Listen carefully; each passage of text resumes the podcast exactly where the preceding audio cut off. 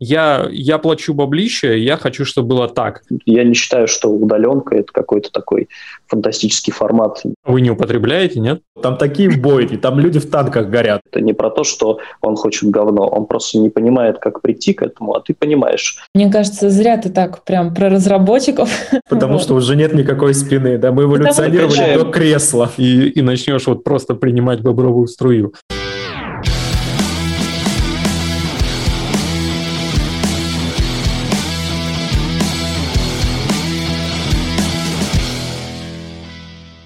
Всем привет, друзья! Все, кто смотрит э, и слушает сегодня подкаст, э, это 13 выпуск подкаста «Сушите весла».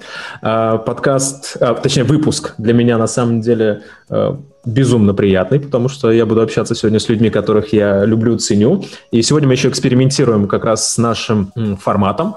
Те, кто будет слушать подкаст, могут не удивляться, почему я там поприветствовал в начале тех, кто смотрит, потому что мы сегодня еще проводим и стрим. Вот, возможно, в дальнейшем мы так и продолжим, то есть мы будем вести несколько, э, подкаст будет идти в нескольких направлениях, скажем так, да, мы одновременно будем записывать его, выпускать аудиоверсию, и также приглашать э, вас, слушателей, э, прийти к нам в качестве зрителей, посмотреть, как это идет в лайве, позадавать свои вопросы, которые э, у вас появятся там к нашим гостям. Э, кажется, нам такой формат кажется интересным для исследования и, возможно, какого-то дальнейшего э, продолжения его. Вот. Э, сегодня вместе со мной выпуск идет Артем. Привет. Да, всем привет. Э, и наши гости. Сегодня у нас в гостях э, ну, наши любимые дизайнеры. Денис привет. и Катя. Да, ребята, всем привет. Ребят, спасибо, что пришли, что нашли время ответить на наши вопросы, пообщаться на какие-то, может быть, не очень приятные, но все же для нас интересные темы. Вот. Э, для начала расскажите немножко о себе. Вообще, какой у вас бэкграунд, чем вы занимаетесь, э, как пришли, может быть. Давайте, давайте начнем, давайте постепенно. Э, давайте о своем бэкграунде. Денис. Так, бэкграунд. Ну, интересный вопрос. Я просто думаю, с чего начать вообще. То есть я в разной степени занимаюсь дизайном, наверное, уже более 10 лет. От э, начала каких-то веб-сайтов и э, когда была еще необходимость дизайнеру э, писать на HTML и CSS, до э, времен, когда все это отвалилось, и все начали нишеваться, и с уходом дизайн интерфейсов и каких-то мобильных продуктов. И ну, я, я просто точно не хочу сейчас как, перечень каких-то продуктов называть. Я их не вспомню. И, не знаю, давай вот так оставим. Ну, у меня на самом деле тоже похожая история. То есть э, я тоже занималась э, примерно 10 лет назад начинала с фриланса, с печати, там, с каких-то визиток, сайтов и, в общем, всего-всего разного. А потом постепенно перешла к дизайну интерфейсов. Вначале это был веб, и тоже HTML, CSS и все такое. Вот, э, сайтик даже свой написала когда-то. Вот. Он был очень веселый, там было очень много картинок, прям приятно вспомнить. Когда у дизайнеров еще не было тильды и радимага, да? Да, да, да, да, да. Вот. И, именно, именно так, именно так. Вот, а потом, э, собственно, занялась дизайном интерфейсов и сейчас э, чувствую себя в своем деле, скажем так. Слушайте, э, необычно, непривычно, лаконично вы это все сделали. Я думал, честно говоря, что э, дизайнеры будут рассказывать это немножко дольше. в, моем, видении это как-то выстраивалось так. Я думал, что люди как раз, которые очень э, приближены к таким... Самолюбивые, эгоисты. Да, да, да. Пусть будет так. У них минута славы наступает, и их просто не заткнешь обычно. Это да. Вот, обычно такие... Так, вы о нас думаете. Понятно.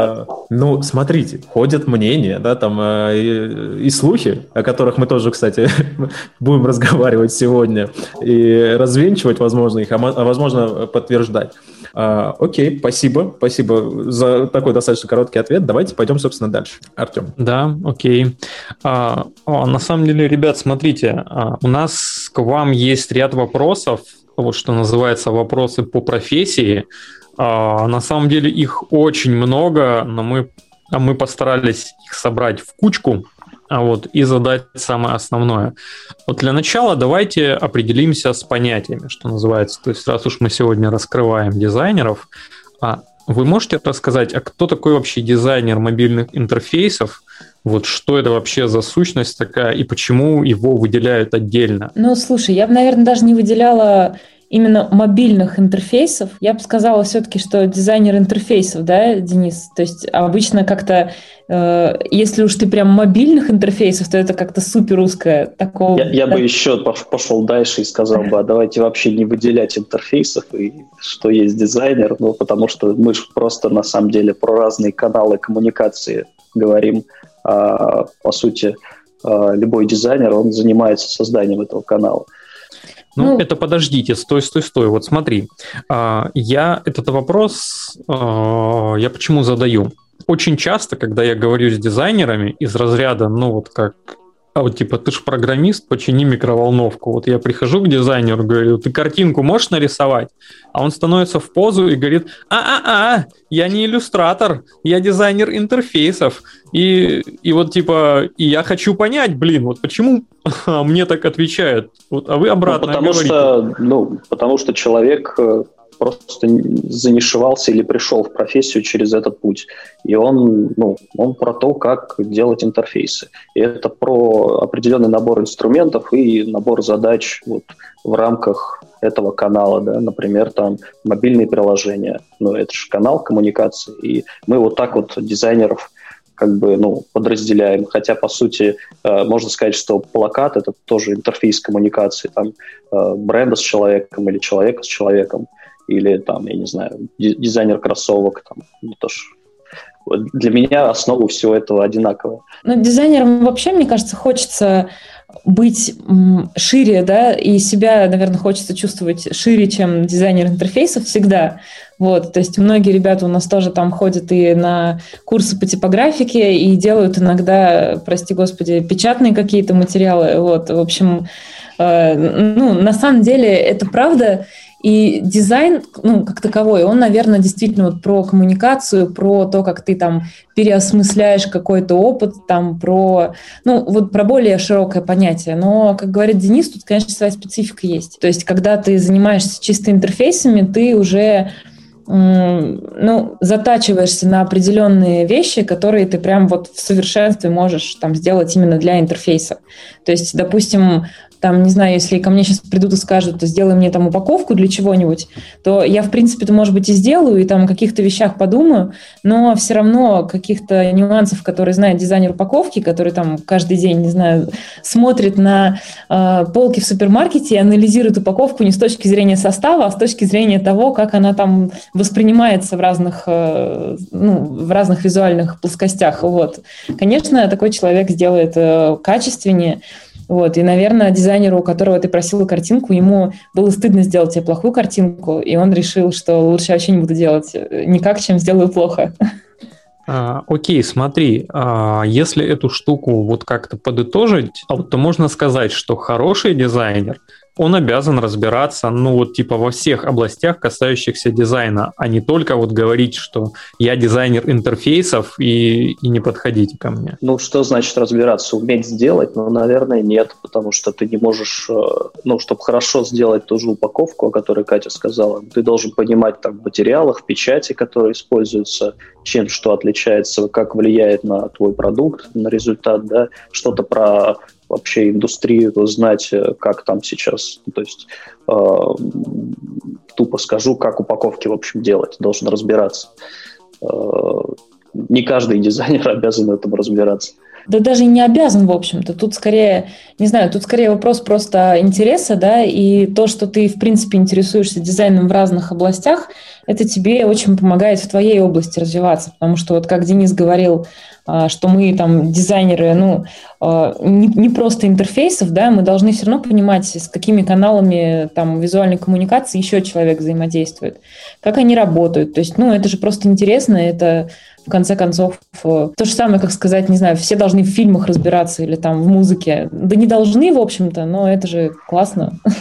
Окей, вот смотри, я тут тогда могу провести мостик такой, ну вот, например, у меня есть устойчивое мнение, что хороший разработчик, хороший программист, он должен, вот, ну, во-первых, глубоко понимать вообще, как, э, как работает компьютер, и в целом он должен понимать, что происходит э, в соседних областях, да, если он мобильщик, он должен понимать, как устроен бэкэнд, вот какие есть проблемы на фронтенде.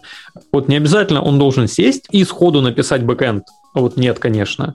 Но вот понимать проблематику, это да. А вот, то есть кажется, что вот в принципе у дизайнера стоит та же задача. Но это как раз один из слоев, который отличает интерфейстика, ну, например, мобильных приложений. Да? Э, точно так же ты понимаешь ограничения технологические, ты понимаешь ограничения какие-то связанные с психологией, с человеком и э, с ограничениями, которые мобильная ось тебе предоставляет, то есть с самими интерфейсами. Ну, да. Окей. А вот смотрите, такой вопрос еще. Вот мы тут начали про дизайнеров упаковок, но поди ж ты. А, вот мало кто хочет идти в дизайнеры упаковок. Все стремятся войти в IT, и... А зря. Э, ну, может быть, вот сейчас об этом поговорим. Вот, кстати...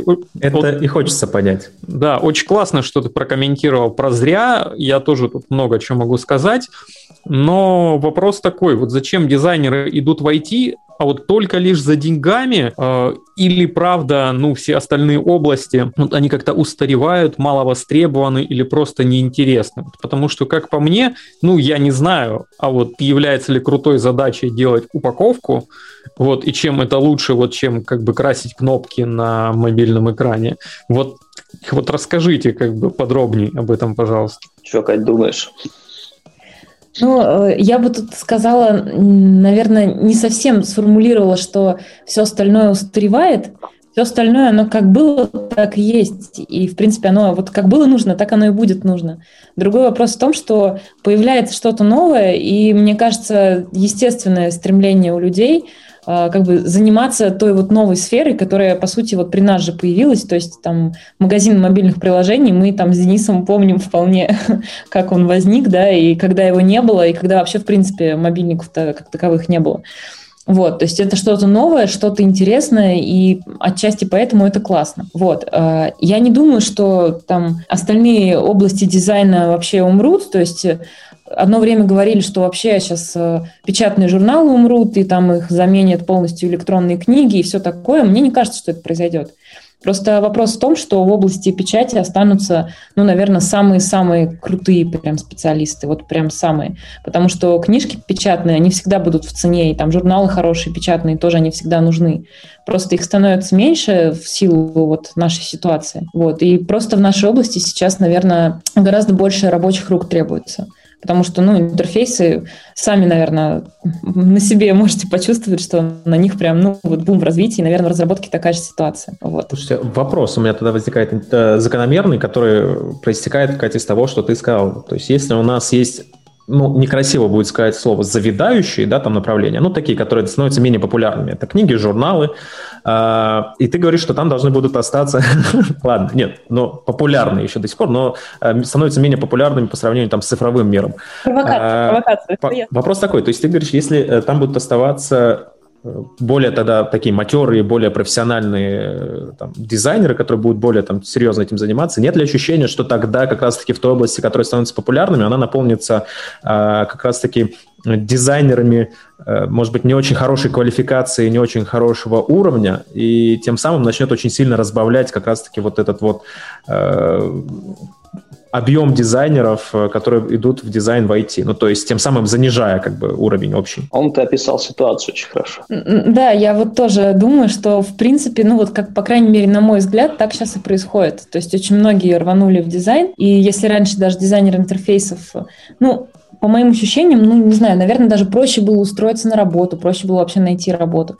Вот, то сейчас э, с одной стороны, дизайнеров больше, а с другой стороны, э, именно хорошего дизайна планка, она все равно, мне кажется, повышается. То есть э, люди, которые там работают дольше, у которых там опыт больше, ну, но все равно они будут хорошими специалистами, все равно там... Короче, рано или поздно выровняется эта ситуация, мне кажется. Вот. В том плане, что да, сейчас бум, да, сейчас э, больше людей сюда хотят.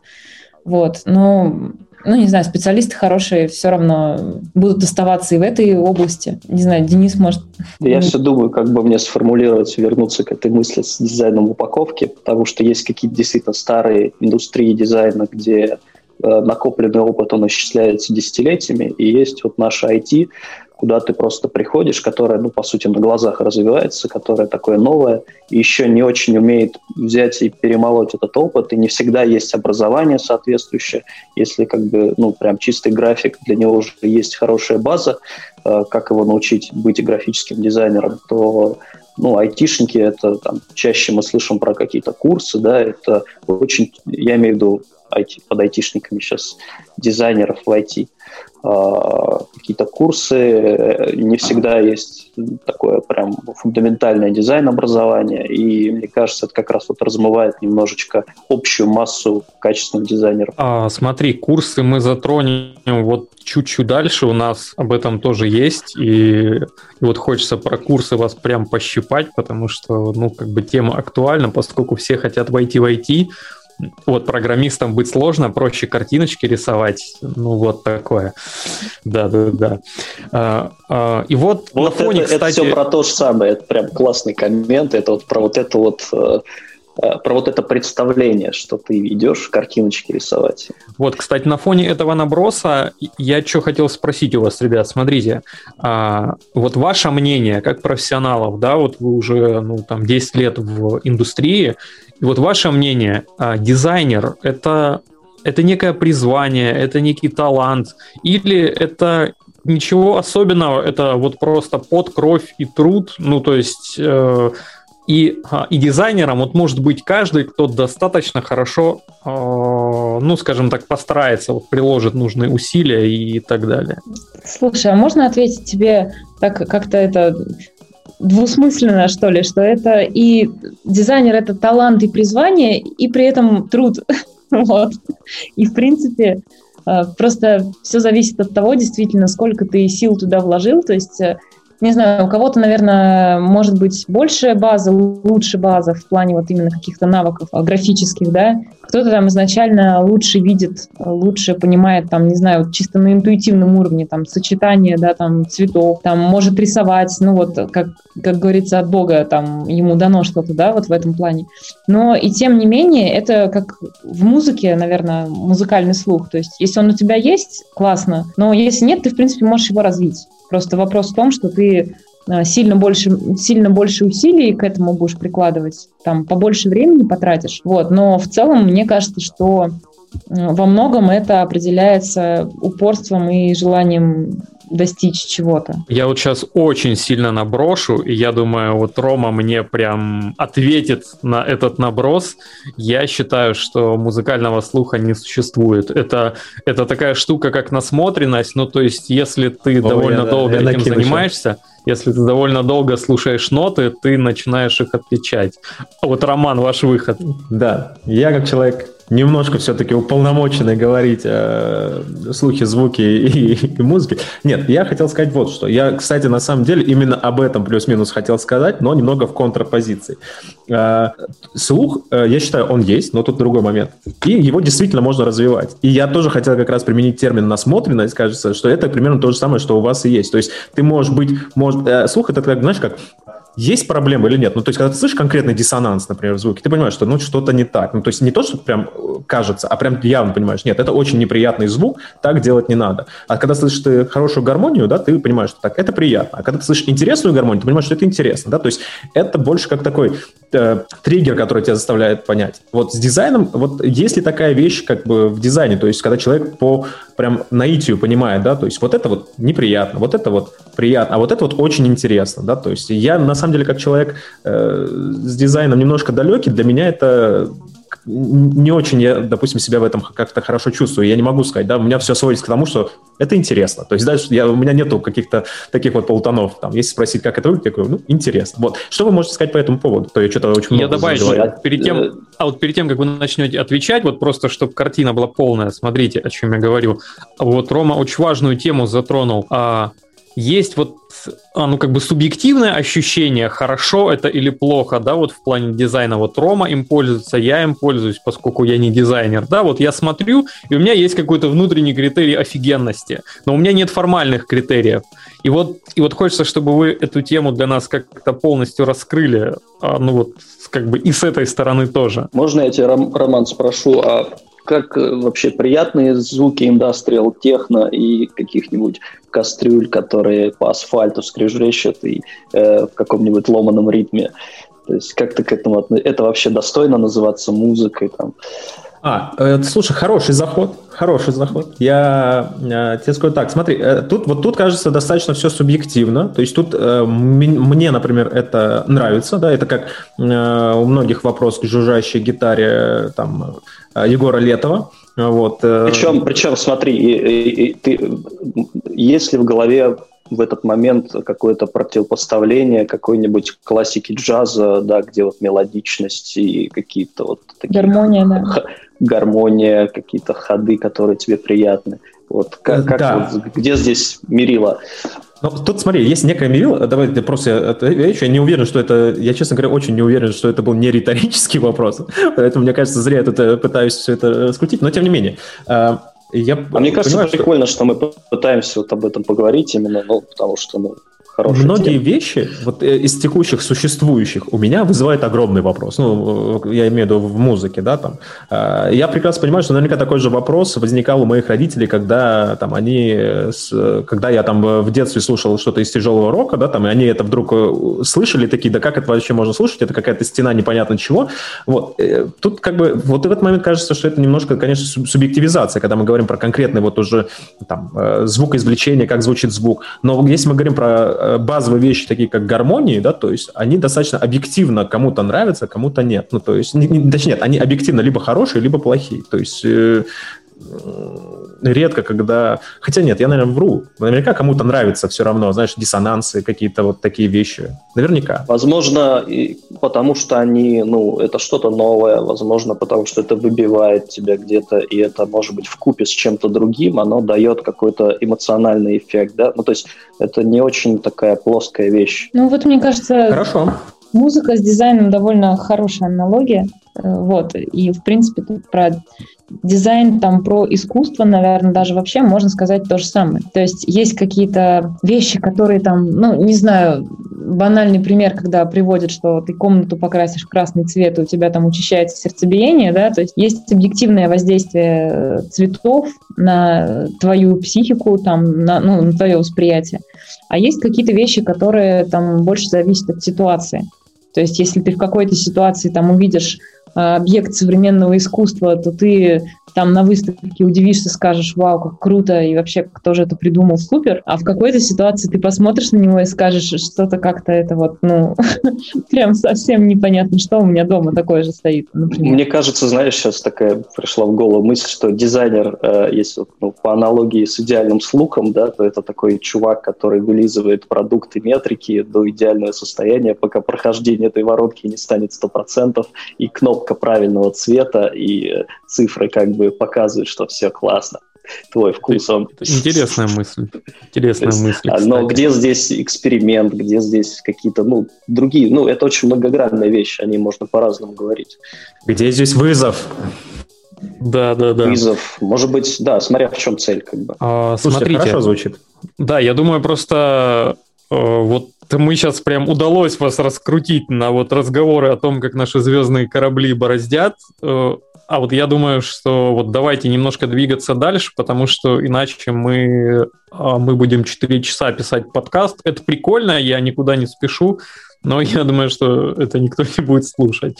А, а вот давайте, у меня крайний вопрос по профессии, и мы, наверное, будем переходить к обучению. А, я что хотел понять, смотрите, а вот для меня, как для человека, который периодически вот все-таки что-то пытается делать руками там, в плане дизайна, прости господи, дизайном назвать это, вот, ну, там, а вот там типа вот нарисовать там два круга, их перечеркнуть палкой, э, а мне хочется понимать, вот, а какой софт вот сейчас актуален э, для этих всех вещей? Потому что, ну, у меня есть какое-то такое рабоче-крестьянское понимание, что Photoshop наше все, но, но, может быть, вы посоветуете что-то получше? И вообще вот минимальный набор э, софта для дизайнеров в 2021 году. Такой старт-пак. Да-да-да. Голова, да, что дальше?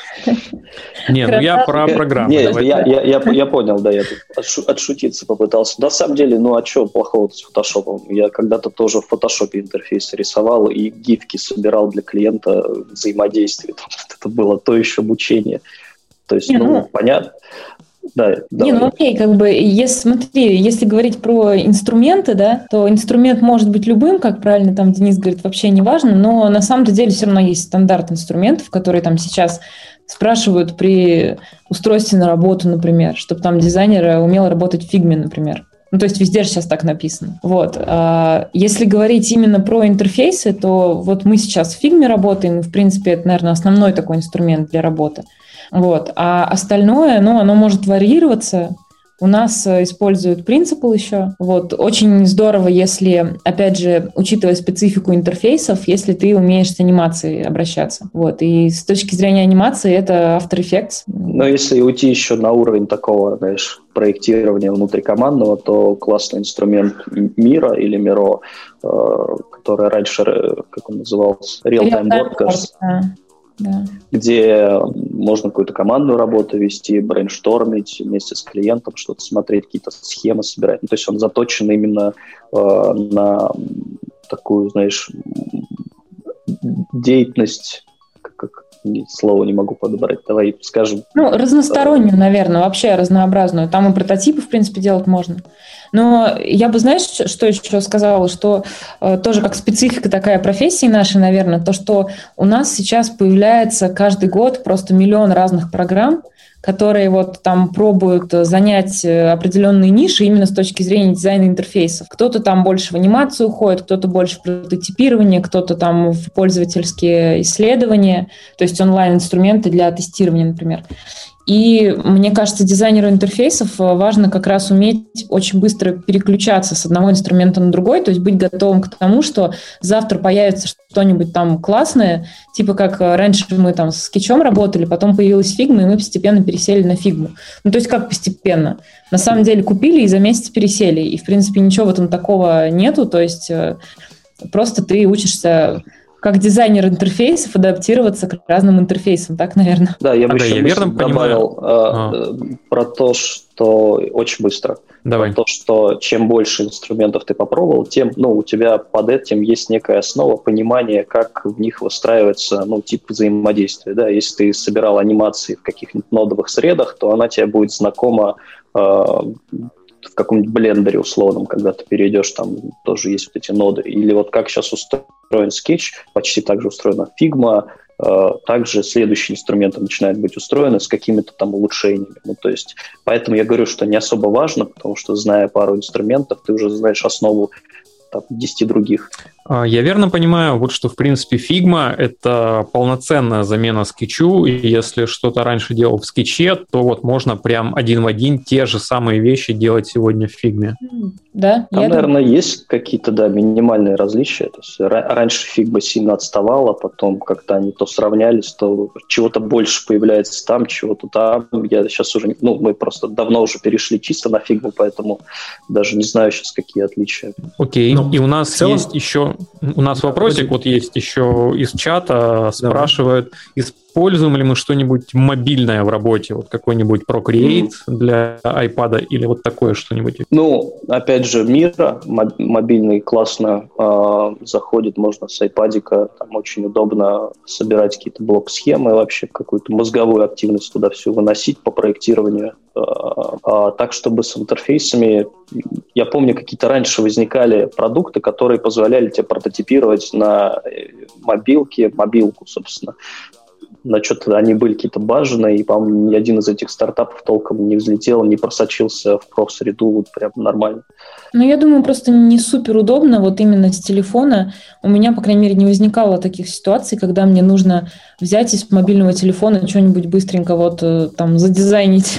Вот, то есть обычно все-таки ты работаешь на компьютере, да, там на ноуте. И, ну, не знаю, может быть, мы с тобой устарели немножко, Денис. Мне кажется, пока просто не дошло до того уровня, когда ты все свои задачи будешь покрывать каким-то таким мобильным инструментом. Новые современные дизайнеры, э, сидя в Старбаксе на айпадах, э, создают огромные э, проекты. Но хочется видеть и хочется верить, что это... Ну, слушай, так. графические, графические дизайнеры очень давно уже имеют такую возможность, и многие уже давно перешли на полностью мобильные устройства в создании своих там каких-то плакатов, э, рендеров, графики, что-то такого, компоновки, то все. Ну, то есть это уже давно не новинка. Ну, тут от задачи, наверное, опять же зависит. Если ты, там, не знаю, создаешь плакат а третьего формата на маленьком э, телефоне или там, не знаю, планшете, то надо же понимать, что ты, восприятие у тебя будет совершенно не такое, как э, в реальности. Ну, у тебя, я бы тут, знаешь, еще в противовес докинул, что у тебя и на там, 30-дюймовом экране не будет этого ощущения именно, вот, знаешь, какого-то плаката со своим форматом. У тебя это ощущение будет ровно в этом формате. Ну, конечно, да, его нужно проверять там на формате. Но у нас, наверное... Не, ну почему? Мы же смотрим, с другой стороны, интерфейсы, допустим, Фигмира, да, в таких программах, которые нам вот это, кстати, важно. То есть, Но если... мы выводим на мобильное Да, да, да. То есть, если говорить формат, то это прям супер важно. То есть я там э, сталкивалась всего один раз, наверное, когда люди вот, ну, как бы не проверяли свой дизайн на именно мобильном устройстве. Вот, но в целом мы все проверяем, когда, ну, по крайней мере, картинку. Вот Рома сейчас смеется, но... Нет, поверьте, я не зря смеюсь, я знаю... Рома, видимо, сталкивался один близкий моей душе проект, который есть полнейшее ощущение, что его никогда не запускали на телефоне, он всегда был где-то в вакууме, и э, да, это такие отзвуки интересные вызывают у меня. Переходим к самой интересной теме, я чувствую, да?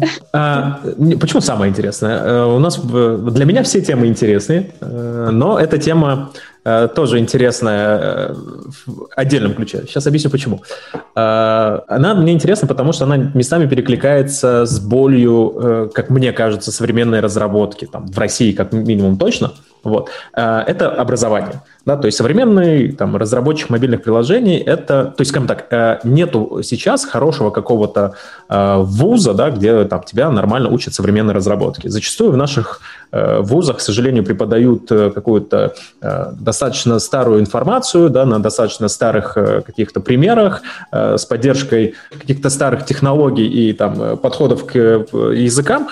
А, вот хочется спросить, э, ну, я знаю, что такая же вроде как проблема есть у дизайна, то есть сейчас, ну, типа каких-то современных вещей э, мало где преподают. И вот хочется вас спросить, где преподают какие-то вот, э, куда пойти учиться, да, современному дизайнеру, который хочет пойти в IT, и есть ли какие-то вообще проверенные места, которые там прямо точно, туда можно идти? Ну, мне на самом деле на ум приходит э, британка первым делом, Вот. Э, не знаю, насколько это правильно, просто в тот момент, когда, опять же, я училась, да, э, ну, не было тоже таких мест. То есть были там какие-то классические вузы, которые преподавали, ну вот, графику отдельно, или там архитектурную графику, или печатную графику, или какую-то там другую графику, да. В целом, мне кажется, что это хорошая база для того, чтобы стать дизайнером, но вот именно специфики по дизайну интерфейсов, я тоже сейчас не припомню. Денис, ты знаешь сейчас такие вот прям хорошие вузы, чтобы именно вузы? Слушай, я, не, я по-другому об этом хотел сказать, что вообще в области дизайна ты вынужден по крупицам из разных источников и разных таких вот мастодонтов, может быть, собирать э, информацию о том, что это вообще такое и как с этим работать и жить. И э, ну, про какие-то фундаментальные вещи фундаментальное образование дизайнерское, то есть то, что люди чаще всего получают, это немножко ну, не то. Э, потом уже дальше, а, а в чем специфика там, э, дизайна под мобильное устройство, и как-то это как слой может, знаешь, прирасти к тебе. Но мне кажется, нет одного места, где ты пришел от и до, все очень качественно тебе вложили в голову, в каком-то векторе направили, и ты очень здорово и правильно развиваешься. Поэтому это часто, знаешь, у людей из-за этого, возможно, в головах очень разные конструкции и мнения относительно дизайнеров, ой, относительно дизайна у самих дизайнеров, как бы, потому что как раз очень разный разоб, разобщенный бэкграунд. Ну, Ты это сказал... понятно. Да. Давай, Катя, извини. Ну, да, я хотела сказать, что это логично. Не назвал конкретных что... мест, куда идти. Да, да, да, не, не назвал, не назвал. Я не знаю, законно называть их или незаконно. А, ну, смотрите, э, нам никто не заносил, к сожалению, пока заранее, да. Вместо Поэтому мы запикаем. Да, эти но, названия. Вы называете, если бы, мы запикаем. Если бы нам занесли, мы бы э, вместо вопроса просто выставили бы баннер, знаешь, там на какое-то время и, собственно, озвучили. Нет, пожалуйста. Да, кстати, подключайтесь к нам на курсы, да, сейчас быстренько расскажем. Да, да, да. Вот. Мы ну, шутим, конечно. Да, но на самом деле там Денис прав, и это логично, потому что специальность новая, как мы уже да, говорили об этом. Вот, то есть она в какой-то степени там формируется только сейчас, и не только у нас формируется. Мне все-таки кажется, что именно дизайнерское образование у нас есть. Там, ну, не знаю, я назову тот же, там, не знаю, университет печати, например. Там, в принципе, дают классическое дизайнерское образование. Вот. Но им специфики интерфейсной, ее, наверное, ну, на курсах сейчас можно получить. То есть именно вот какие-то представления о том, в какую сторону тебе можно еще покопать и что узнать, ну, либо на курсах, либо в бою уже, да, вот через общение с разработчиками, например. Там... У нас же Мэтт, вот этот курс британки довольно крутой, насколько я знаю, но он именно такой про интерфейс, ну, э, вот и он да, довольно да. долгий, и там укомплектовывается по шагам, по этапам, что тебе нужно от и до, да, с чего начать понимать вообще, и что в голову вкладывать, и как прийти к какому-то финальному уже такому что, что, что это за профессия и как мне быть. А это платный курс? Да. Да, вроде да. А дорого да. стоит? Ой, я не знаю. Я точно сумму не скажу, но скажу точно, что достаточно дорого. То есть имеет смысл идти, если ты прям вот, ну, хочешь вложиться, и потом хочешь э, много времени, скажем так, э, ну, у тебя есть возможность много времени и сил посвятить, потому что он там действительно э, требует много сил, насколько я вот знаю по ребятам, кто там учился. Вот, ну и результат, соответственно. Вот. Ну, на самом деле, я так еще хочу сказать в поддержку онлайн каких-то форматов, да, курсов, можно и с онлайн-курсами. Тут все зависит чисто от того, насколько ты, опять же, готов э, себя дисциплинировать и сколько ты сил можешь э, и хочешь в это вложить, потому что информации в интернете море, это действительно так. И все ресурсы тебе открыты, и, пожалуйста, да, вот Денис хочет что-то сказать. Да, я маленькую корректировку хотел добавить, что если идти в какой-то онлайн-курс, то это обязательно с какими-то менторами, которые могут проконтролировать, потому что ну, всегда это складывается из теории плюс самое важное – это практика, потому что ты учишься на материале, можно сказать. Любой дизайнер учится на взаимодействии с материалом. То есть как он э, решает задачу, его уже ментор корректирует, что смотри, как бы вот правильнее поступить вот так, вот в эту сторону думать или вот, в это, вот это делать. Просто голая теория ну, практически ничего не даст. Слушай, вопрос Нет, как раз таки... А, если говорить про курсы, извините, я все-таки вот э, войду, пока эта тема еще сейчас варится, очень интересно. Если говорить про курсы, да, то можно ли вообще в целом э, войти как раз-таки в индустрию, да, там, э, через интернет, условно говоря, да, там, зайдя на какой-то курс, там, на дизайнер мобильных э, там, приложений за 21 день, э, там, и вот все такое. И, а, вообще это ре, реально или можно ли как-то с этим э, войти в индустрию? Ну, я вот как бы условия проговорил, которые считаю необходимым. Если тебя там какой-то человек с опытом корректирует, и ты делаешь какие-то задания, и у вас есть там несколько раз в неделю контакт, где тебе дают фидбэк, наверное, это реально. Я уж не знаю там про количество дней, 21 звучит как-то не очень правдоподобно. Но Боюсь, что предложения это... такие есть.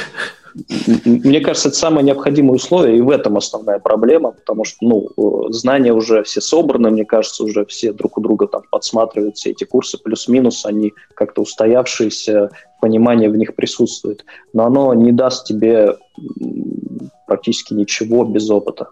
Вот вопрос, да, а нужно, ты имеешь в виду, что это можно без каких-то предварительных, э, без какого-то предварительного опыта или каких-то базовых знаний туда входить даже? Слушай, я боюсь сейчас собрать. Ну, просто я особо курсы так не проходил.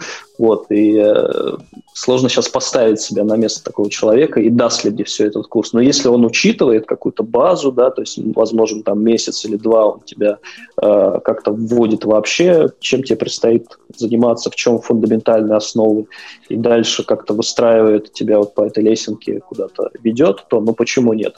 Это, я не считаю, что удаленка это какой-то такой фантастический формат неживой. Можно и удаленно все это изучить. Главное вот, вот это вот взаимодействие с э, человеком, который э, обладает нужным опытом и может тебя наставить. Ну, я бы еще, может, добавила, что э, войти в индустрию можно, наверное, ну, там, разными путями, легальными, нелегальными, шучу. вот. Мне нравится вот это войти войти, да. Да, войти войти. Вот, а нелегальными это как? Это через да. постель с будущим работодателем или каким образом? Слушай, я тут... No comments, да? Окей. Я про другое хотела сказать. Что-то не знаем. Да, ничего не знаю на эту тему. Вот. Я хотела сказать о другом, то, что э, вот как Денис говорит, можно можно, допустим, заниматься, ну, там, на курсах, да, и иметь э, какого-то ментора, который тебе комментирует вот именно практические твои задания, да, там это, это правда очень эффективно и классно. Вот, можно на самом деле попробовать ну, даже если ты сам там сделал работы просто в портфолио чисто фейковые какие-то после курсов, да, ну или такие полуфейковые, вот, в конце концов, есть же такой формат, как прийти стажером и потренироваться уже там чисто, ну, как бы за бесплатно в начале, скажем так, а потом, ну, таким образом тоже потом стать э, джуниор-дизайнером, например. Мне, Мне кажется, это, э, это, знаешь, это такой э, э, путь найти ментора только через вот ну, по сути, через, да. Через да. работу. По сути, да. Но почему нет? Тоже нормальный путь, мне кажется. То есть все все равно упрется в практику, да? Ну, безусловно, да. Без практики как ты... Давайте немножко э, добавим динамики нашей беседе. Вот, у нас тут появился вопрос из чата э, рубрика «Вопросы из чата». А нужно ли дизайнеру в каком-то виде иметь понятие программирования? В каком-то, наверное, нужно. То есть, Спасибо. наверное, точно нужно в каком-то. Спасибо за следующий вопрос. Следующий вопрос. Ну, э, наверное, нужно в той, именно в той степени, в которой ты, э, в которой оно тебе нужно для того, чтобы макет грамотно нарисовать. Ну, наверное, да, понимать ограничения как минимум. Да. Вот тут, Но кстати, иногда, хороший... иногда это мешает, на самом деле. Ну, то есть... вот, мы, вот я тоже только хотел сказать, мне кажется, э, я у меня есть устойчивая уверенность в том, что дизайнеру, э, там, который занимается сейчас, например, да, то есть не, не каждому, понятно, дизайнеру, не каждый программирую, но, допустим, если у тебя сейчас какой-то там определенный специалитет в области именно там мобильных интерфейсов, то как минимум знать гайдлайны, да, там, и понимать, как, э, что в, как, там, в, разных там э, платформах принято и делается, но нужно. То есть тут даже вопрос, мне кажется, не столько хорошо или плохо, но как кажется, что нужно. Мне кажется, это, знаешь, как минимум дает тебе понимание цены отхода от э, вот этих вот э, ограничений. Ну, то есть да. ты знаешь, на что ты обрекаешь ребят, которые это будут проектировать. И ты взвешиваешь, э, как бы, стоит ли это делать. Ну, это я тоже, да, хотела как раз абсолютно такие же мысли, как у Дениса. Я, когда делаю что-нибудь условно незаконное в дизайне, да, я сразу представляю себе, как я пойду с этим к разработчику и буду с ним объясняться. Но как бы в принципе, можно делать то же самое, просто не зная об этом, и нервы немножко себе сэкономишь. Вот. Ты знаешь, мне критично важно, чтобы лоадер летал, он был летающей тарелкой, и, там, и приземлился куда-нибудь на кнопку. Ну, на самом деле, еще я хотела сказать, что гайдлайны все-таки это не про разработку. Это скорее, ну вот именно гайдлайны платформ, это, ну, не совсем про разработку, потому что даже там, зная материал гайдлайны, да, они там, во-первых, не всегда также реализованы в коде, вот, а во-вторых, и никто не говорил, что их тоже нельзя нарушать, если это оправдано сильно. Ну, это, это как, как с любыми принципами. Ну, да. А у меня есть тут комментарий, вот вот Катя рассказывала о том, что она всегда представляет, как она будет идти объясняться с разработчиком. Мне почему-то кажется, что а, это именно, как это сказать, моя заслуга или скорее наоборот проблема. А вот что, как сейчас помню, Катя ко мне приходит, а я, а я начинаю очень нелицеприятно рассказывать, что это сделать, ну, не невозможно, но это займет сто лет, там, и вот, вот это все. Ну, ты не один такой. Я не один такой. Как хорошо, слушай, вот я-то думал, что я самый плохой, а так, вот, а так нормально. А, и знаете, а вот, наверное, мы очень классную тему начали затрагивать, а, вот всякие вот эти взаимодействия. А, о них мы поговорим чуть подробнее, но вот в целом, какие вы можете в профессии дизайнера выделить проблемы, какие-то боли, то есть вот что не нравится в профессии на самом деле. Вот не может же все нравиться. Мне вот много чего не нравится, особенно в дизайнере. Супер абстрактный вопрос, надо к чему-то его привязать сейчас, не нравится. А, ну смотри. Вот, ноге. А, вот ты, например, а, каждый день там делаешь свою работу, да, и а, вот ты же не каждый день вот такой супер вдохновленный, и тебя все прет, и хочется вот прям работать по 12 часов в день. Вот есть же вещи, которые, ну, не нравятся, раздражают, или или мешают работать. Вот, например, разработчики, я уверен, вам мешают работать постоянно и творить. Ну, можно же сделать их союзниками и сделать так, чтобы они помогли тебе работать. Это все про какие-то, знаешь, э, углы зрения на проблему. Всегда можно найти такой, в котором это не проблема, а плюс. Ну да, мне кажется, зря ты так прям про разработчиков. Все-таки э, дизайнер, он же э, там а, интерфейсный дизайнер, он же рисует интерфейсы не просто, чтобы их фигме нарисовать. Ну, иногда, конечно, просто там на дрибл выложить и чтобы все полайкали.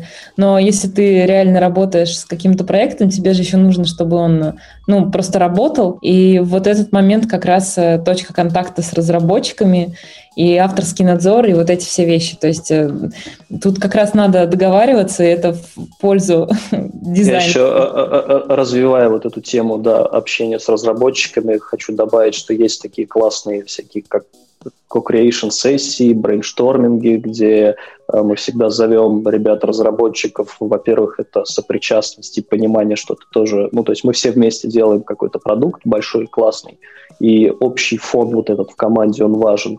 И второй момент, что ребята действительно помогают найти неожиданные решения, потому что у дизайнера, ну, взгляд с его каких-то э, ну, привычек, паттернов, с его бэкграунда, и он э, линейен вот с этой стороны, а разработчику выбивает типа такое латеральное мышление здесь позвать э, разработчика, чтобы он тебя сбоку выбил твое мышление куда-нибудь в бок, и ты с неожиданной стороны посмотрел на то, что ты делаешь, и, может быть, вы все вместе найдете что-то крутое. То есть это всегда можно как-то, а, как сказать, слово забыл. В общем, делать классно вместе. Окей, okay. okay. ну вот вы нахваливаете, нахваливаете дизайнеров. А вот ладно, расколоться не ходите, вот я сейчас конкретно прям начну спрашивать. Давай. Я вот думаю, смотри... я вас нахваливаю. Да-да-да, вот смотрите, ситуация такая, ну, она бывает у разработчиков, конечно же. А, вот что делать, если заказчик хочет странного? Вот в случае с разрабами они редко общаются с заказчиком. Дизайнер в этом смысле, как правило, на, на как это сказать, вот на bleeding edge, и, э, и я уверен, вот, что не всегда это проходит гладко, и вот просто заказчик, не понимая там никаких основ, ничего, он говорит, я хочу, чтобы было так я, я плачу баблище, я хочу, чтобы было так. Вот, вот вам как такой подход и как вы с этим работаете? Ну, часто встречается такой подход, это безусловно. Вот. Мы с ним э, именно что работаем, то есть стараемся вывести коммуникацию на такой уровень, чтобы э, ну, короче, мы стараемся свой дизайн, э, не стараемся, а всегда так делаем, защищаем, собственно говоря. То есть обосновываем. То есть, как сказать, знаешь, вот разработчику в этом плане проще, потому что ты можешь э, совершенно четко обосновать, что вот я такой код написал, ну вот потому что. Подожди, а... я, я тут сейчас скажу точно нет. Это, это, смотри, это ты говоришь про то, как ты общаешься с заказчиком, а чтобы ты понимала, внутри разработки, разработчикам перед разработчиками нужно так еще защищать код. Там такие бойни, там люди в танках горят. Да, там, да, да. Там пользователь Просто... никогда в жизни не, не узнает ничего о том, что там происходит, потому что э, там спор о том, как назвать кнопку э, в коде, э, может привести там к кровопролитной просто бойне. Поэтому тут я, есть, есть другая, конечно, часть. Я да. даже больше скажу, вот не просто как назвать кнопку, а, а сколько символов в префиксе к названию этой кнопки должно быть, чтобы все вот было прям четенько. А, а, окей, смотри. А... Не, Рома правильно все сказал. Я скорее про э, разговор с заказчиком. Часто бывает так, что, э, ну, он не особо, да в принципе не должен, да, там разбираться в дизайне до такой степени, чтобы декомпозировать вот все, что ты там нарисовал и объяснить, почему это синее, это зеленое, там, почему такие шрифты и вообще вот, ну, собственно, почему вы такое, такие макеты сделали. Вот. Это, наверное, ну, одна из таких э, самых сложных частей. Не знаю, может, Денис поддержит меня или нет, но... Ну, мне кажется, классно заведомо относиться к заказчику как к союзнику, потому что вряд ли он пришел к тебе сделать какое-то говно. Он тоже хочет классный результат, просто вам надо синхронизировать понимание этого результата и как к нему прийти. И это уже процесс ну, договоренности. Это не про то, что он хочет говно, он просто не понимает, как прийти к этому, а ты понимаешь. И, вероятно, вам надо просто об этом больше говорить и синхронизироваться. Когда он поймет, э, твою точку зрения. А может быть, ты что-то не понял, тут тоже, знаешь. Поэтому ну, это всегда поле договоренности, тут вряд ли есть какие-то такие вот черные и белые оттенки только. Ну, может быть, тебе надо что-то больше узнать про его бизнес на самом-то деле. Ты предлагаешь какую-то хрень. Надо, да, да. Ну, просто задача дизайнера вот именно разложить э, эту штуку. То есть э, люди часто не могут э, объяснить, почему там им что-то нравится или не нравится. А у дизайнера задача как раз объяснить и себе, допустим, ну, понять вначале самим, там как-то это вот именно разложить по кусочкам, из чего должно состоять то, что нравится, и потом объяснить, почему вот как, почему вот так. И, соответственно, договориться, если это не так, то значит, где произошло там недопонимание. Но, в принципе, дизайнеры учатся как раз э, раскладывать э, с абстрактного уровня на более такой приземленные вот эти вот э, вещи, которые там нравятся, эмоционально там откликаются и так далее. Ну, плюс, плюс еще есть вот эти вот все моменты устранения вот этих психологических барьеров, когда заказчик чувствует себя не вовлеченным в процесс, и ему надо что-то изменить. А, и мы стараемся всегда собирать, если на стороне клиента есть какая-то а, команда, есть стейкхолдеры, которые участвуют в процессе, привлечь их, сделать частью команды, также привлечь их к генерации идей, обсуждению, то есть когда люди вовлекаются и сами загораются этим вместе с командой, то ну, все становится гораздо проще, и этот язык общий найти в разы легче. У меня есть еще один вопрос здесь. А, иногда а, бывает так, что я выступаю в роли заказчика на всякий дизайн, ну, вот понятно, не какие-то большие проекты, это скорее всякие мелкие картиночки там для статей, там, для того же подкаста. И вот тут мне что хочется понять. Я просто, а, ну вот бывает, пишу, да, вот типа вот должно выглядеть вот так, вот так, вот так, вот там должны быть вот такие элементы. Вот Рома видел эти опусы, он... Я, я он просто поэт... сейчас вспомнил, я читал один такой этот, я... Э, тут э, вспоминается, знаете, как... Э, вот я каждый раз, когда читаю такие а, Артема э, заявки, назовем так, на дизайн, э, я вспоминаю старый мультик, как, знаете, там э, мужчина описывал художнику, что он видит в окно и что он должен нарисовать. И когда там мальчик квадратный ковер выбивает, там это-то, это, вот примерно так э, звучит от Артема, и я все время думаю, а что потом видит художник? Ну, то есть, что, потом... не так, самое главное, в этой постановке задачи. Да, да, да. А вот в этом и вопрос, вот на самом деле, потому что если кто-то не знал, да, вот все э, картинки к нашим выпускам, это, это все мои страшные сны, я их просто дизайнерам пересказываю на самом деле.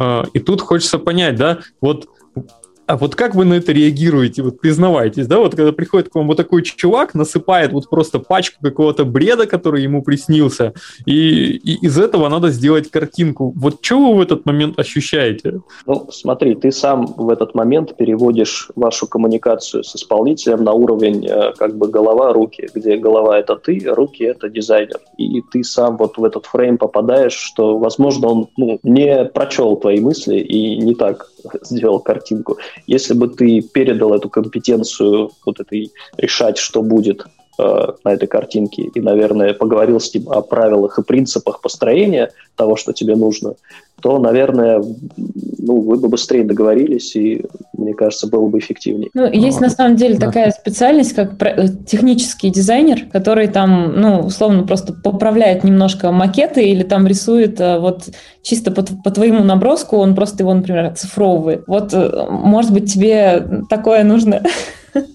Мы, мы это тоже делали, вот, то есть, не, как бы я не жалуюсь на результат, вот смотри, мне очень нравятся все картинки, которые получаются, это, это прям супер, я супер благодарен нашим дизайнерам, а вот за то, что у них так мастерски получается вот мой тяжкий бред переводить в такие, ну, в такие классные формы, скажем так, вот, и поэтому да. И именно по этой причине, вот а вы очень правильную штуку сказали сейчас, да, что, может быть, стоило типа отдать инициативу какому-то другому, а кому-то другому, а мы для этого выпуска решили провести эксперимент.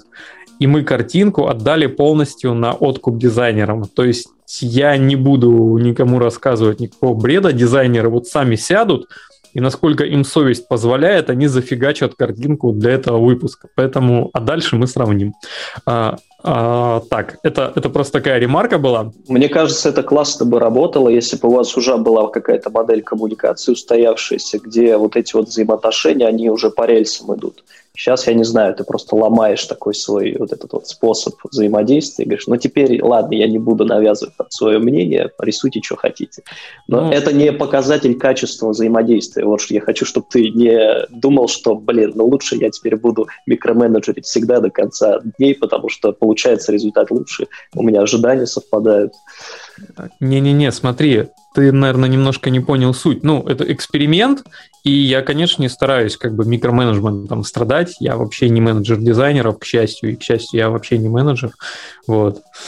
Вот, так что посмотрим, что из этого выйдет. Ладно, у меня есть, наверное, крайний вопрос в этой секции. Вот э, у нас в роботе много разных проектов, и вот на каких проектах дизайнерам тяжелее всего работается? А вот, то есть есть финтех, есть телеком, вот есть какое-то э, страхование, ритейл, а вот есть какие-то области, которые прям тяжело заходят, а какие-то вот наоборот легко влетают. А, об этом хотелось бы послушать. Слушай, мне кажется, не от предметной области зависит, а вот как раз от вот этой модели взаимодействия. То есть тут больше вопрос, насколько э, развита именно такая линия коммуникации в самом проекте, нежели именно прикладная часть проекта. Я думаю, да, ну потому что ну, отличается, по сути, если дизайнер делал много банки, наверное, да, очевидно, быстрее войдет в колею, но это не значит, что там, та работа, которую делает дизайнер вот в финансах, она сложнее или там лучше или хуже того, который на икоме сидит и магазины фигачит. Ну, как бы ты просто переходишь по предметным областям, а принципы дизайна у тебя сохраняются как бы.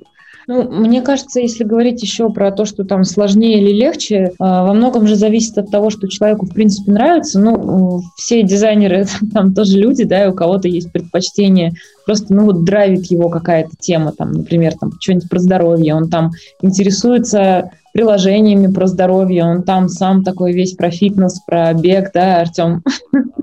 Вот. Да, это тогда Вот, и как бы ты так или иначе, ты во-первых, тебя эта тема больше драйвит, во-вторых, у тебя уже насмотренность вот эта некая больше. И тебе, конечно, проще будет с таким проектом, ну, в чем-то проще. Вот. Но тут, как бы, действительно, если тебе нравится любая тема, там ты, в принципе, можешь в любом проекте сделать классно. Я бы еще тут ремарку добавил, что бесконечная глубина, она в любой из этих ниш. Ну, то есть э, то, насколько ты в нее погрузишься, наверное, от опыта зависит, сколько ты там уже провел и, и собираешься провести. Поэтому... Знаете, мне вот интересно, что же драйвит э, дизайнеров таких приложений, как э, социальный контроль, или как она там называлась, э, госуслуги. Деньги. У них есть дизайнеры? Э, ну, наверняка же есть. То есть эта ниша наверняка тоже существует. А, окей, тут на самом деле это вопрос не только про дизайнеров, тут и можно и к разработчикам задать вопросы, да, там э, социальный мониторинг вспомнил. Все-таки вот. хочешь уйти на эту скользкую дорожку сейчас, да? Э, нет, нет, у меня... Я... Знаете как, сейчас стало вдруг очень резко, не принято вслух произносить какие-то вещи, вот. Я, собственно, тоже ничего пока говорить не буду, знаете ли, ситуация такая. Вот но э, как будто бы всегда у меня есть вопрос к людям, которые занимаются реализацией. Я их, благо, никогда не видел, и никого из них, и никого в моих э, окружении, там, моих знакомых э, ни, никто не всплывал. Окей, ребят, э, собственно, я вам обещал, э, если вы думали, что до этого были вопросы Пападосы, то нет. Э, сейчас... Один будет... момент, Ром. Давай. А, я извиняюсь, вот я ворвусь. А, а у нас есть вопросик из чата. Давай. А, а вот чтобы подвести черту под этой темой, а, вот как выглядит идеальное ТЗ с точки зрения дизайнера? Вот можете описать ваши ощущения от такого ТЗ? Кроме того, что его не бывает, природе. Да, и Вопрос тишина. Спасибо. Спасибо за вопрос. Отличный вопрос.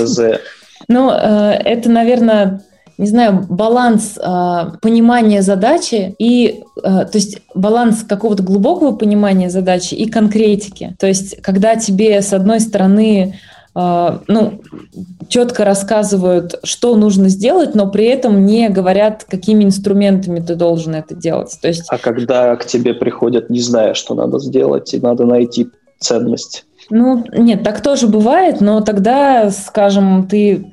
В любом случае дизайнер, он же как правило, помогает заказчику, наверное, в составлении этого ТЗ. То есть у нас э, всегда обычно на проектах есть... Э, ну вот я тоже, когда, когда слышу, типа, идеальный ТЗ, ну, что значит? Частично или во многом от команды зависит, какой будет ТЗ. Как вы забрифуете, хорошо, нехорошо. Ну, то есть это не там, клиент какой-то плохой или, или хороший, понимающий или не понимающий, а то, как ведется работа в целом. Поэтому ну, ТЗ идеально настолько, насколько ты позволила бы быть идеальным, наверное, не знаю. Ну, наверное, идеальное настолько, насколько ты задал те вопросы, которые тебе нужны, чтобы результат получить. Кажется, звучит как, абстрактно, как, да? Как, как, как, ну, слушай, ну, немножко да, но кажется... Да, может... да, звучит как ответ дизайнера. Да, может быть, просто мы технари такие, знаешь, сухие, не очень все понимаем. Окей, есть вопросы? Смотрите, какие вопросы э, есть у меня. У меня есть любимые э, для наших выпусков, которые мы проводим именно для там, освещения каких-то э, профессий, да, сегодняшнем дне это, собственно, мы обсуждаем дизайн.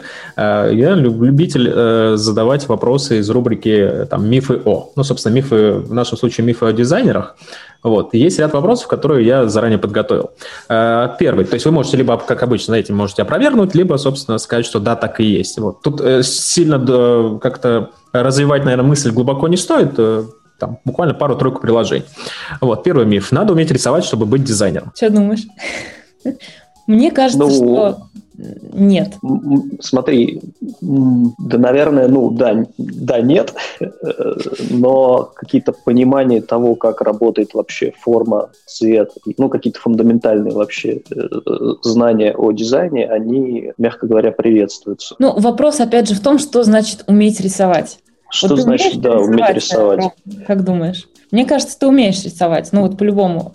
Я ужасно рисую. Я каждый раз э, об этом говорю. Я, в принципе, когда знакомлюсь с людьми, первое, что я говорю, это я ужасно рисую. Второе, что я говорю, это то, что я не очень приятный человек. Ну, в принципе, ни то, ни другое, я думаю, тебе не помешает стать дизайнером, если что. Круто, спасибо. Давайте... Э, нет, спасибо, хороший ответ. Э, давайте пойдем дальше. Тут, опять же, вот про позицию дизайнера. Может быть плохим дизайнером, но хорошим продавцом. Тут надо понимать, что вопрос не про профессии, а вопрос про то, как продавать идеи. Ну, то есть дизайнер дизайнер, может быть, ты не очень, но идею ты продать можешь. Э, иногда тут можно вспомнить э, Тему Лебедева. Ну, Я это думаю, уже, да, пошли такие скиллы, которые помогают тебе в профессии добиваться, э, ну, затащить свои идеи, протащить их до реализации. Ну, да, важно. А в чем вопрос? Ну, важно это или нет? Или миф в чем? А, миф, смотри, миф звучит так. Может быть плохим дизайнером, но хорошим э, продавцом. Да. Согласен ну, ли да, ты? За, за, запросто, да. Можно клиенту продать такое, что мама не горюй. Ну, в общем, это не миф. Это, наверное, это, наверное, хороший продавец, да, тогда. Окей, давайте следующий. Дизайнером э, не стать после 30. Мне кажется, булшит полнейший вообще. Мне, мне кажется, ну, любая какая-то такая профессия, э, не знаю, умственная или, или не только, она скорее завязана на то, как, как гибок ты в свои годы, как ты способен менять э, свои модели внутри сложившиеся, обновлять их и, э, ну, то есть меняться самому. То есть профессия дизайнера, она ну, заставляет тебя меняться, менять подходы, думать по-другому, как бы, когда проходит время.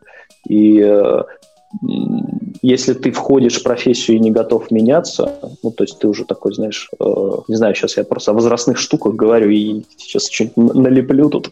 Не, ну, отчасти, да, понятно, ну, как бы... Э, ну, мысль, я думаю, да, понятно. С возрастом все равно там наши когнитивные способности, они чуть менее пластичными становятся, и их нужно поддерживать в этом состоянии, то есть профессия дизайнера, она предполагает, что ты, да, очень быстро можешь приспособиться, выучить что-то новое, там вообще, в принципе, э, все время поддерживаешь свой кругозор в определенном состоянии. Вот, то есть не все профессии это подразумевают, и, скажем, ну, наверное, не везде это нужно. То есть тут просто надо понимать, что это специфика профессии такая. А миф да, родился... Да? Есть, я, я думал, ты закончила. Я хотел быстро вставить, что есть люди с да. такой пластичностью в 60, которым там некоторые 25-летние 25 позавидуют. Так что... Ну да, безусловно. У нас же и примеры есть там э, дизайнеров, да, которые всю жизнь были дизайнерами, там и лет до 80, а то и дальше, и как бы ничего им не мешало. Вот. Я просто хотела Нет, сказать... Ну, тут, наверное, вопрос в том, что они не в 80 профессию да. вошли. Ну, да, но у нас просто этот э, порог входа, мне кажется, во многом он определился, потому что, опять же, специальность молодая, вот именно если говорить про UI, UX дизайн. И ребята, которые стали им заниматься, они, ну вот как раз сейчас там, ну до 30, там 30 плюс-минус, наверное. А раньше просто не было такой профессии. То есть, ну были же и раньше дизайнеры, и есть сейчас там дизайнеры, наверное, которые, ну не знаю, переквалифицировались попозже. В общем, вот. дизайну, как и любви, все возрасты покорны. Да. Я вас понял. А, миф э, номер 4. А, дизайнер, а, дизайнеров скоро заменят современные сервисы. А, что тут? Давайте немного подраскрою, может, мысль. Это, наверное, все-таки больше про то, как э, работу дизайнера заменят, автоматизируют там на всякие э, искусственным интеллектом и все такое. Что вы по этому поводу думаете? Ну, я думаю, что э, точно не заменят, а, наверное, упростят в каком-то смысле именно вот то, что касается ручного труда, то, что сейчас делает дизайнер, оно может быть автоматизировано, а, ну, как вот примере у Лебедева, да, он там дает тебе какую-то пачку решений, и сам дизайнер уже, обладая пониманием, подходит мне или не подходит, комбинирует итоговый результат какой-то собирает. Вот, наверное, что-то такое имеет будущее. Ну, в дизайне интерфейсов много сейчас таких штук, которые там автоматом тебе UI-киты собирают, там какие-то элементы вот эти вот сразу там адаптируют, не адаптируют. В общем, ну, в принципе, рутину снимет, да. Прикладные вещи, но не про не про новые смыслы, скажем так. Сейчас будет провокационный вопрос, я долго думал, задавать его или нет, но тем не менее. А, я немножко его, он записан в одной формулировке, но я его переформулирую, чтобы просто... Смотрите, а, есть миф у определенного количества людей, а, что дизайнеру нужно э, что-нибудь употребить, иначе дизайн не идет. Вот, что вы по этому поводу думаете? Миф, не миф? Не больше, чем любому другому, наверное. Честно, вообще не знаю, нужно, не нужно. Вот мне кажется, это, знаешь, про... А, можно про медитацию, так сказать, если ты умеешь абстрагироваться и как-то наедине с задачей остаться, э, это то же самое или не то же самое. Ну, то есть путь, путей-то, наверное, миллион. Кому-то удобнее может быть вот через вещества. Почему нет? Вы не употребляете, нет? Я, я душу потребляю, мне почему-то там приходит часто какая-то такая, о, вот же, вот же. Ну, знаешь, вот это вот медитативное состояние, когда ты отключаешься от внешнего мира, а у тебя варится на подкорке или с утрицаток. Ты так, ага, вот так же ведь, вот так вот надо. Я ну, много хлорки, наверное, в воду пускают просто. Вообще, ну, есть э, вполне достаточное количество легальных способов там подстимулировать свою креативность, скажем так. Так, а я так понимаю, у нас... какие, например, давай. Я так понимаю, у нас шоу-ноуты сейчас просто расширяются до очень хорошего. Так, Кать, да, у тебя же... Ну, нет, вот э, Денис э, на самом деле правильно сказал, что вот как раз один из этих способов – это когда ты долго-долго думаешь над задачей, там, в себя вгружаешь всю эту информацию, а потом на какое-то время просто забываешь о ней и он часто работает. То есть ты как бы отпускаешь вот эту вот ситуацию постоянного переосмысления, и оно там как-то все само в фоне, вот, ну, очень часто такое бывает. Бывает э, как раз, э, ну, вот творческие люди, я знаю, часто пытаются подмечать как раз те ситуации, в которых их э, ну вот мозг работает таким образом, что он вот комбинирует, да, какие-то эти новые смыслы. В душе там, не в душе, у кого-то, может быть, в автобусе еще как-то, вот. То есть просто дизайнеры, они, ну, наверное, уделяют этому чуть большее количество внимания, чем просто человек, которого там работа подразумевает э, какой-то конкретный, там, конкретное решение, да, и вполне там определенное, вот. То есть тут просто больше фокус на этом, скажем так, вот. А насчет каких-то таких э, химических средств, ну, как бы, может, конечно, у кого-то и работает, вот, но злоупотребление... Мне кажется, а чем, чем это отличается в этом смысле от кода? Ну, то есть ты такой, а, думал, думал неделю, как же идеально вот эту архитектуру собрать или что-нибудь. А, ну смотри, Потом... я тебе рас... я тебе расскажу. Это, это так не работает, вот потому что а, ну, как бы, если ты будешь принимать какой-нибудь экстракт подорожника или там вы, вытяжку из кошачьей шерсти, то... Ну, Бобровую струю. Да, да, да, то ты в какой-то момент перестанешь просто придумывать какую-либо архитектуру и, и начнешь вот просто принимать бобровую струю. Слушай, я Ладно. Может, даже могу вкратце. Фильм-то Generation P, по-моему, да, да или да, как? Да. Вот почему-то, да. Артем, как такое. человек, который э, уже много лет там э, в целом далек от алкоголя и э, от сигарет, условно говоря, э, поэтому я не думаю, что у него вообще есть представление какое-то э, об этом. Э, ну, потому что я даже не знаю. Ну, короче, ладно, я про другое хотел сказать, а то я что-то сейчас понимаю, что я себя закапываю больше. А, суть в том, что а, я пробовал, да, допустим, знаете, иногда расслабиться вечером под, э, там, я не знаю, под виски или под пиво, посидеть, покодить. Вот в моем случае вообще не получается. Вот э, потому что я все, у меня я перестаю э, думать именно серьезно, я уже очень расслаблен, и в какой-то момент я закрываю ноутбук и такой, ай, все, до свидания. Да, да, да. И сразу на секс тянет, ну, как бы просто без вариантов. Но тут, э, тут тоже очень все просто. Организм понимает, что он отравлен, и ему нужно что-то да, делать, да. чтобы размножиться быстренько. Да, да, да. Вот организм под сильным алкогольным опьянением близок к смерти, и поэтому стремится к размножению. Мы все знаем. Слушайте, ну, э, я на самом деле тут э, есть слово одно насчет того, что Ром сказал расслабиться, да, вот в плане именно расслабиться, оно иногда действительно помогает. То есть в том плане, что ты как-то отпускаешь свое сознание сознание, там, да, вот именно перестаешься, перестаешь э, на чем-то слишком сильно концентрироваться, и тогда поток мыслей, он идет более свободно. Вот это, да, есть такое. Но вопрос в том, как ты расслабляешься, да, а я не напрягаюсь. Скорее всего, да. Тут, скорее Мы всего, не осуждаем. Ладно. А вот я, я предлагаю эту тему закрыть, вы все равно признаваться не хотите, вот поэтому давайте мы поговорим. Я о... считаю, Мне кажется, ты знаешь, что это... Э, Давай, ладно, я потом скажу. Возможно, вы клонили в область каких-то визуальных эффектов, не знаю, ну, то есть я все пытаюсь понять, как, как это может помочь там, да. Ну, Слушай, я не ладно. знаю, но э, вопрос, э, скажем так, форма, форма вопроса была именно о о мифе, да, то есть э, принимаете или не принимаете. Вот. Но вообще тема, которую мы сейчас минут 10 э, развивали, вместо того, чтобы просто ответить да нет, а подсказывает, что об этом можно сделать целый выпуск, знаешь, то есть да, о, да, веществах, которые помогают или не помогают. Слушай, там, ну это всем. надо прям чуваков, которые имеют опыт и прям что-то из этого выудили, я, к сожалению, тут. Да, я уже понимаю, мимо. что это придется выходить на рынок и искать прям конкретно специализированных людей. И боюсь, что камеры будут выключены. Да, я просто когда смотрю на некоторые дизайны приложений, мне кажется, что это результат какого-то бэт-трипа на самом деле, потому что по-другому это не назвать. Вот ладно, давайте немножко поговорим о будущем. И... А возможно, кто-то да. хотел просто сделать индастриал техно. Может быть. Может быть. Да. А вот давайте поговорим о будущем, и на этом будем заканчивать. Смотрите, у меня, у меня есть вопрос такой. Я вижу, что сейчас с переменным успехом э, набирает популярность тема голосовых интерфейсов.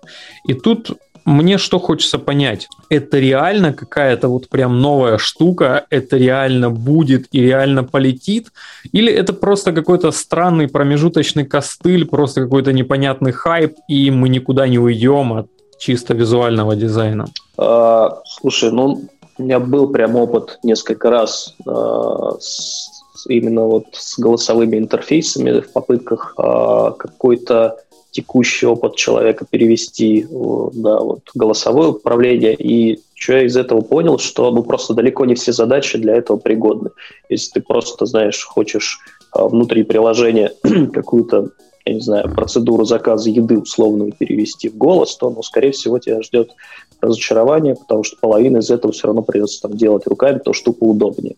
И э, отсюда все вот эти изменения, мне кажется, форм-фактора типа Алиса там, да, и, э, э, ну, который отвечает на вопрос, а что все-таки удобно делать голосом? Ну, по крайней мере, попытки найти ответ.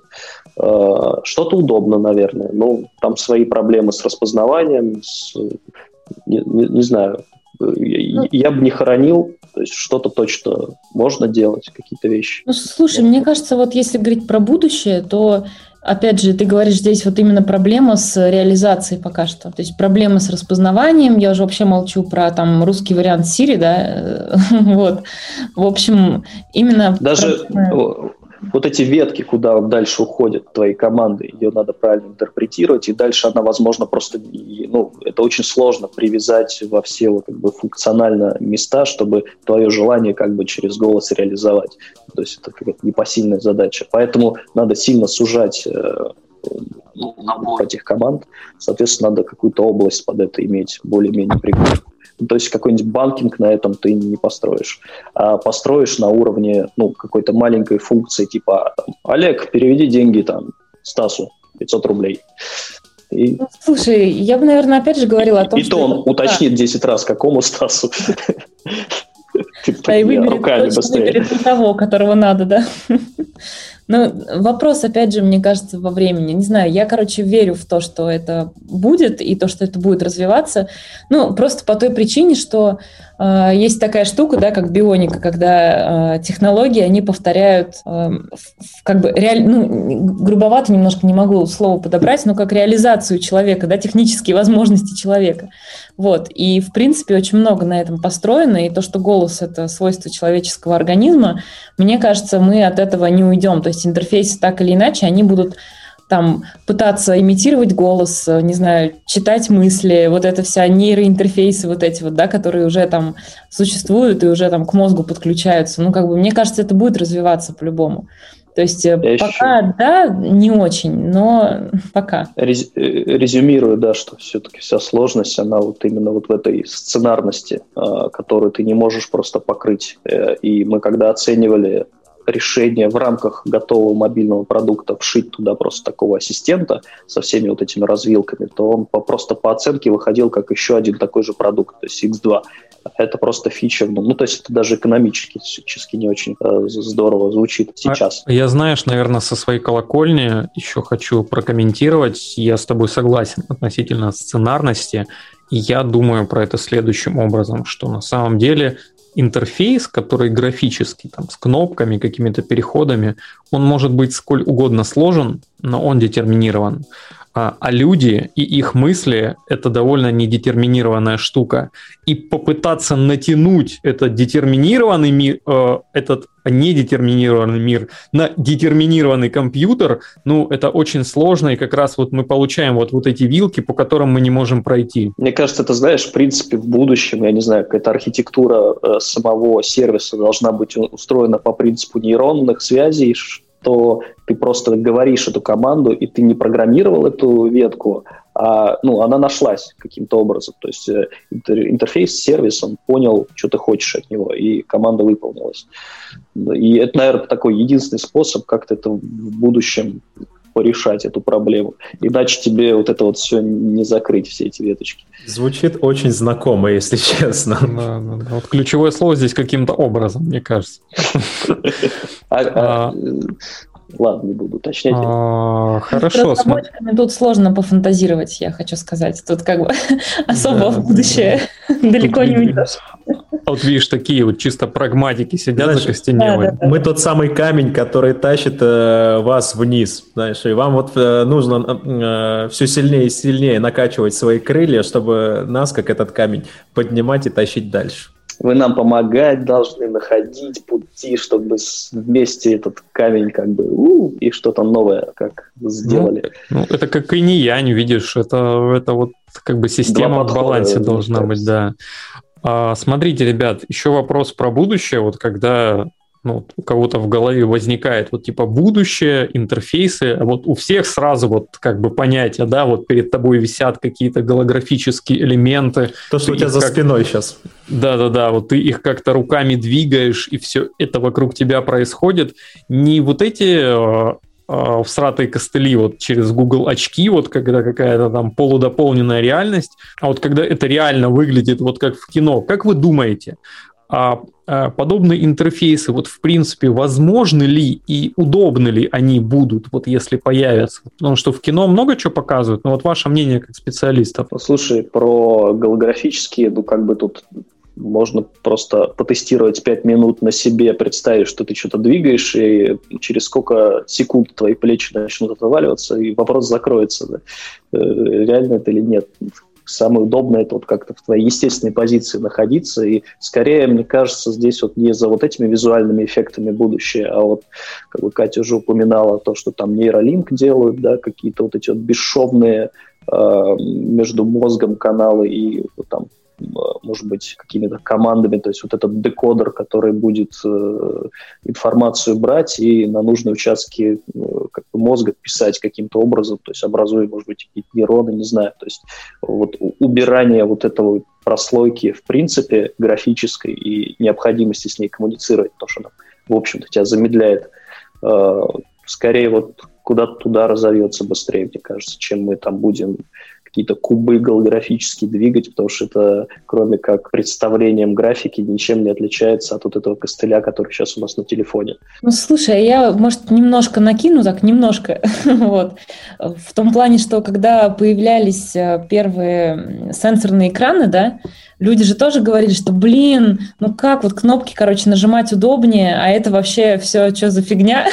вот, тут во многом дело привычки же тоже, то есть... Нет, ты знаешь, в каких-то кейсах до сих пор кнопки нажимать удобнее, и тут ну, от задачи да. зависит. Ну, как бы говорить так глобально на самом деле сложно, потому что вот мы сейчас сидим там за компьютером, да, целый день, и мы к этому привыкли, и у нас как бы, да, спина отваливается, наверное, но мы этого уже не чувствуем, ну, так, временами. Потому вот. что уже нет никакой спины, да, мы эволюционировали до кресла. То есть, Плечи накачали. Кто знает, если бы мы целый день ходили по комнате и там что-то двигали руками, возможно, это было бы гораздо полезнее для нашей спины, чем то, что мы делаем сейчас. Поэтому да. Это Может правда. Быть. Кстати, я вот сейчас понял, что действительно то, что говорил Денис, и действительно это вроде как бы и неудобно, знаешь, то, что показывают в фильме, там, э, как э, проецируется где-то в воздухе э, какой-то интерфейс, да, который мы двигаем. Это, в принципе, действительно, ты быстро устанешь, но представь, ты же неплохо так прокачаешься, ты стоишь весь день, да, там, у тебя Нет, зна... активно двигается тело. Да, можно фантазировать на эту тему долго, еще, знаешь, приписать к этому какие-нибудь результаты в виде болячек суставов, которые постоянно, если ты... Ну, в общем, тут непонятно, ну, Представь, ты можешь да. поиграть на рабочем месте в виртуальную какую-нибудь игру. Пока факт в том, что я так и делаю. Ты напрягаешь тело, там э, уровень полезности, не, не знаю, может быть, знаешь, если ты там быстро переключишься на 5 минут на голографический интерфейс, для тебя это как зарядка будет. Ну, в общем, для меня это звучит как какая-то все равно костыльность. В общем, интерфейс из матрицы сейчас выглядит более э, адекватным решением. То есть прямой какой-нибудь э, ввод э, в мозг и там прямая и связь. Конфу, да. Да, и, и все, я знаю конфу. И у меня есть вопрос по подос. У меня есть вопрос по подос на этот счет. Вот, Денис, ты очень много говорил про нейролинк, ну, о том, что это круто, это будет работать. А не кажется ли тебе, что такая штука, как нейролинк, она убьет профессию дизайнера, ну, вот просто сразу и полностью? Да нет, слушай, э, дизайнер, он же не... Ну, ты сейчас в каком смысле имеешь? Ну, дизайнер, дизайнер Он сидит и интерфейс изобретает. Да, да, дизайнер, да. Для меня это, ну, нет, основа дизайнера, она далеко не в том, чтобы кнопки рисовать.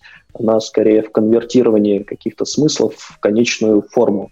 Э, в форму коммуникации. И э, чем точнее эта коммуникация, ну, форма передает этот смысл, тем ну, как бы лучше твоя работа. То, что это сейчас из-за там, текущих технологий ограничений кнопки на мобильном устройстве или там еще что-то. Это, ну, ну, таковы условия просто. Ну, скажем так, мы сегодня обсуждали технические какие-то моменты работы, да, там те же самые программы и так далее. Вот они в какой-то момент были, ну, как сказать, такой прям супер отличительной особенностью дизайнера, там тот же самый Photoshop. Но потом очень многие люди освоили Photoshop, и, в принципе, в этом нет ничего такого. То есть это как бы э, техническая часть, она, безусловно, будет совершенствоваться и, наверное, будет упрощаться, но с точки зрения именно вот взаимодействия с ней. То есть, Хотя ну, вот, знаешь... Из... Ну, я, в принципе, закончила, давай. Я просто поглубже подумал и думаю, блин, а если вот, ну, как, как вообще с эмоциями, да, насколько это... Ну, то есть сейчас мы как-то пытаемся и а, передать вот эту коммуникацию бренда, сформировать какой-то целостный образ, а, какие-то эмоции передать, это все какие-то тонкие настройки, инструменты. И вот в этих условиях, как все это будет работать. Для меня это тоже такой интересный вопрос. Ну, то есть я не думаю, что это профессию бьет, но как это трансформирует, даже представить сложно. Ну, нам придется стать психологами, видимо, совсем. Так нам уже надо. Ну, ну так кстати, да. Вот это, э, это интересный топик. Вот нейроинтерфейсы, они многое поменяют. Это прям будет действительно следующий прорыв. Я, правда, не большой фанат нейроинтерфейсов. Вот, я потом как-нибудь вам расскажу, почему, а вот потому что приличных слов там нету. А, ладно. А, и, наверное, крайний вопрос про будущее, который у меня есть. А, вот смотрите, сейчас я вижу, что все приложения, ну вот, которые я вижу, причем независимо от платформы, Android, iOS, они все плюс-минус одинаковые. Они все построены по плюс-минус одинаковым принципам.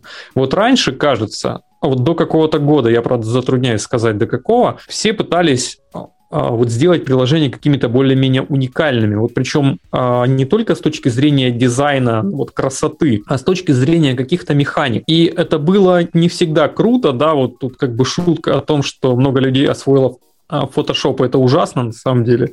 Вот. А, но старались как бы что-то сделать вот такое особенное. Сейчас открываешь любое приложение, а вот даже если оно там отходит от каких-то гайдов или материал или Apple, оно плюс-минус похоже на тысячу других. Вот а, здесь у меня два вопроса. Вот первое, почему так? а вот почему мы к этому пришли, и изменится ли что-то в будущем? Вот есть ли какие-то тренды на уход от этого? Так, кто первый? Ну, давай.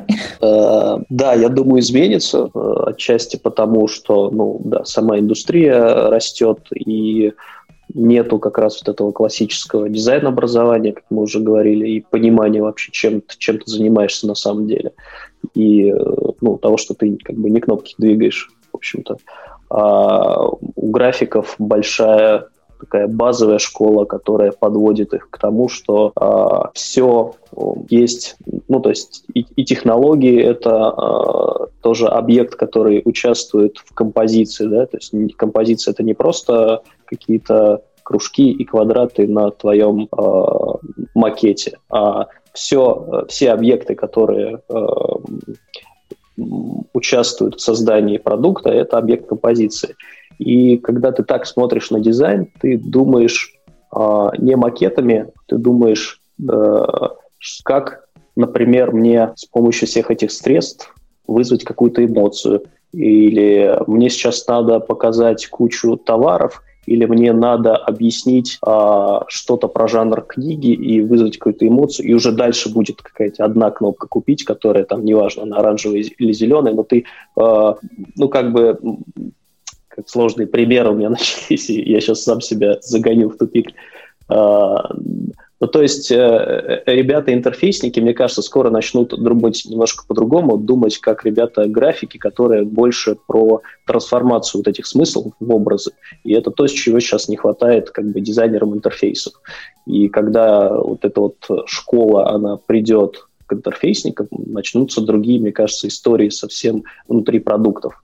То есть это не будет э, профессии, где люди заняты отрисовкой э, компонентов из Google Material или там Human Interface гайдлайнов. Ну, да, я тут вот так понимаю, что Денис еще тоже говорит отчасти про задачу, да, то есть как бы э, я, наверное, более глобально попробую ответить э, в том плане, что мне кажется, это все тут идет волнами, как и вообще, ну, в искусстве часто было, да, то есть вначале люди там находили, в том же самом дизайне книги, там вначале люди находили какие-то идеальные пропорции, там, да, вот швейцарская школа типографики, то есть когда вот ты просто там читаешь, да, или просто вещь выкристаллизовываешь до такой степени, что вот ей просто пользуешься. То есть она практически там, она красива там своей простотой, не знаю.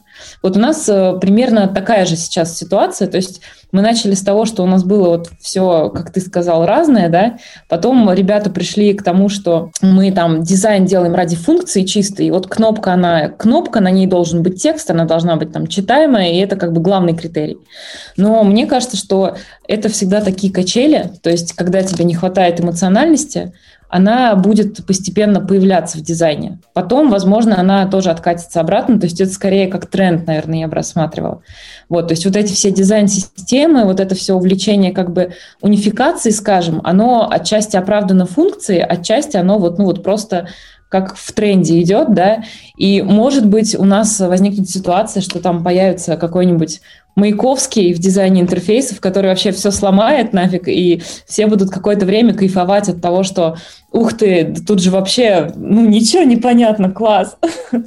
Слушай, а мне кажется, вот как раз сейчас и приходит к вот этим сломам, и многие ребята начинают именно экспериментировать и искать вот эти вот новые вообще способы коммуницировать сквозь вот приложения, сквозь сервисы, да, да. И, и где-то позволять себе эксперименты. И вот все те же, ну, как бы ладно, сейчас не буду называть, хочется все время какие-то продукты соскочить, потом осаживаешь. А, мысль да рассказать. А, ну, в общем, да. Ну, в общем, Отлично, я бы лучше не сказал. Да, окей. В общем, да. Зовите.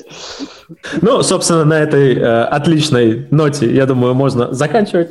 Вот. Я, я серьезно, кстати, ребят. Э, лучше, наверное, уже не сказать. Вот. Мы перебрали очень много всего сегодня, и мы проболтали, блин, полтора, по-моему, часа, если я не ошибаюсь. Мне вот. кажется, больше даже. Даже больше? Даже больше. Поэтому я думаю, что мы смело можем э, считать, что задача как минимум э, выполнена, как, как максимум даже, наверное, перевыполнена, но я бы с вами болтал еще сколько угодно.